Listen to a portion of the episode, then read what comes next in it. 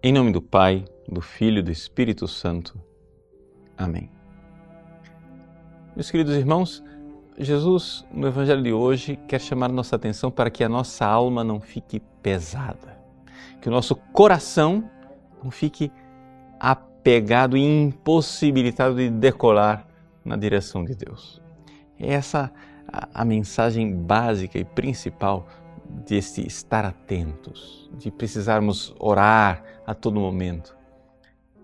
Como é que nossa alma fica apegada, pesada, incapacitada de voar, de decolar? Jesus chama atenção para duas realidades básicas. A primeira delas né, é a crápula. O que é, crápula em português? Crápula quer dizer excessos, embriaguez, comida demais, droga, sexo. Nós nunca vamos realmente trilhar um caminho espiritual, um caminho para Deus, se nós continuarmos apegados à ideia louca de que a felicidade é o prazer físico. Veja, aqui eu não estou condenando o prazer físico. Se Deus não quisesse que a gente sentisse nenhum prazer, Ele não teria feito um corpo. Então, é claro, os prazeres são possíveis. Mas o problema é quando as coisas ficam invertidas e a alma que deveria montar no cavalo, que é o corpo, fica invertido o processo e é o cavalo quem fica comandando tudo, o corpo. Fica fazendo a gente buscar a felicidade onde ela não se encontra. Veja, é, os animais eles são capazes de sentir prazer. Um animal faz sexo e está plenamente satisfeito. O ser humano faz sexo e ele quer mais. Por quê? Porque o nosso coração é pequeno diante dessas mesquinharias, é? mas ele torna-se grande diante de Deus. Ou seja, se a gente sai dos prazerezinhos da carne e decola para Deus, nosso coração floresce e se torna de dimensões verdadeiras, com sua verdadeira proporção, e aí nós podemos decolar, podemos ir para Deus. Então a primeira coisa que a gente tem que deixar de lado é essa obsessão de procurarmos a felicidade no prazer. O prazer não é pecado em si mesmo, mas quando ele se torna um ídolo, sim, ele se torna um pecado grave. O segundo ponto que Jesus nos chama a atenção é as preocupações da vida. O que é, essa história de preocupação?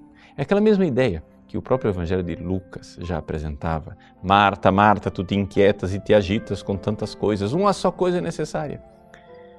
Quando você tem o coração dividido, quando o seu coração é um, é campo de batalhas, quando você, eh, na realidade, ao invés de procurar o único necessário, fica feito uma biruta né, a todo momento, circulando e procurando a felicidade e querendo contentar a tudo e a todos.